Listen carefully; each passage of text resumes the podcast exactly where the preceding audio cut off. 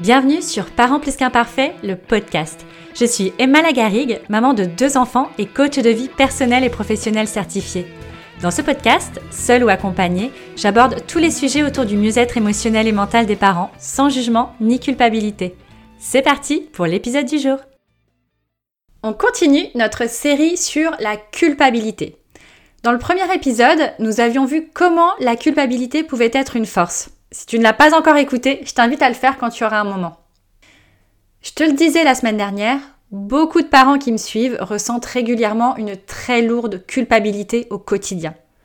Ils se sentent coupables d'avoir crié sur leurs enfants, de ne pas passer assez de temps avec eux, de ne pas toujours préparer des petits plats maison. Cette culpabilité entraîne chez eux beaucoup de rumination et d'autoflagellation. Mais cette culpabilité amène peu de changements au final. J'en parle dans le dernier épisode, j'appelle cela la culpabilité plombante. Il y a quelque temps, une maman me disait J'en ai marre de, de culpabiliser comme ça, mais si je déculpabilise, je risque de tomber dans l'autocomplaisance. Je comprends ce que veut dire cette maman. Prenons un exemple. Tu as eu des mots très durs envers ton enfant. Tu commences à culpabiliser, puis, pour te décharger de cette culpabilité trop pesante, tu choisis de penser ce n'est pas grave, demain il aura oublié, et puis c'est mon caractère. Puis tu passes à autre chose, et le lendemain, les mots violents se répètent. Dans cet exemple, il s'agit effectivement d'autocomplaisance. On enfouit notre culpabilité, on évite de voir la réalité en face pour se sentir plus léger, sur le moment seulement. Résultat, on met la poussière sous le tapis et rien ne change. Évidemment, Déculpabiliser pour tomber dans l'autocomplaisance et ne rien changer n'est pas une solution. Mais se culpabiliser au point de s'en rendre malade n'en est pas une non plus. Et pourtant, savais-tu que la culpabilité et l'autocomplaisance ont toutes les deux des bénéfices à nous apporter? La culpabilité, lorsqu'elle est bien dosée, nous invite à la remise en question. Et la remise en question permet de cheminer vers une vie aligné avec ses propres valeurs. Tu le sais si tu l'as écouté euh, dans l'épisode précédent, je nomme cette culpabilité la culpabilité constructive. L'autocomplaisance, quand elle est utilisée au bon moment, nous permet de nous parler et de nous traiter gentiment et avec compassion, comme le ferait une amie. L'autocomplaisance est un biais intéressant, car il peut être utile pour accueillir ses émotions et s'accorder de l'amour. La clé réside alors dans le fait de ne plus subir sa propre culpabilité ou son autocomplaisance, mais de choisir de les ressentir en pleine conscience. Quand une situation déplaisante arrive et que la culpabilité devient trop lourde pour être saine, alors tu as besoin d'un élan d'amour.